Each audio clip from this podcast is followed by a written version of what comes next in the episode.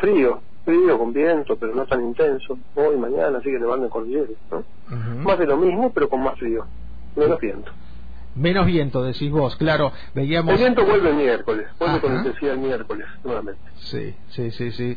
Eh, Fer, nosotros compartíamos hoy temprano que si bien ha traído complicaciones, lamentablemente la pérdida de una vida, por lo menos la información que tenemos hasta el momento, y también las complicaciones eh, con crianceros en la alta montaña, ¿de qué manera puede favorecer a, a- a la cuenca hídrica estas nevadas que se están registrando? Bueno, empiezan a recargar la cuenca. Las nevadas no son importantes en esta época, lo importante es la lluvia, necesitamos más lluvia, no nieve.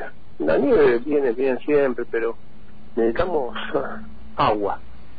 Agua que recargue los lagos, el subterráneo, los ríos, los Sí. bosques, los suelos, y que levante los caudales de los ríos. La Sí, nieve sí. es muy temprana, por supuesto se infiltra y, y- y es bueno tener unas nevadas ahora con, con heladas fuertes, una primera capa de hielo ya es importante para los próximos meses, pero la lluvia es, es, es fundamental. También hay lluvia, pero ahora a partir de ahora la nieve va a ser más importante por el frío. Claro. ¿Por qué tuvimos tanto viento? ¿Por qué se anticipa esta baja de temperatura que nos decías, Fernando? ¿Qué está pasando? No es normal. Si es un sistema en tren de bajas presiones, desciende muchísimo la presión. Si el sistema es muy importante, ya llegamos a 992 más o menos, y tenemos que llegar a 1030 entre hoy y los próximos días, mediados de semana, con heladas, esas 30, casi 30, 40 milibares solamente se resuelve con viento. Es un aire que tiene muchas moléculas, muy frío en, en el Pacífico, y acá tenemos una atmósfera dilatada, con baja presión. Así que todo eso que sobra en el Pacífico, al encontrarse con la cordillera, entra forzado, no puede entrar normalmente como si viniera del Atlántico.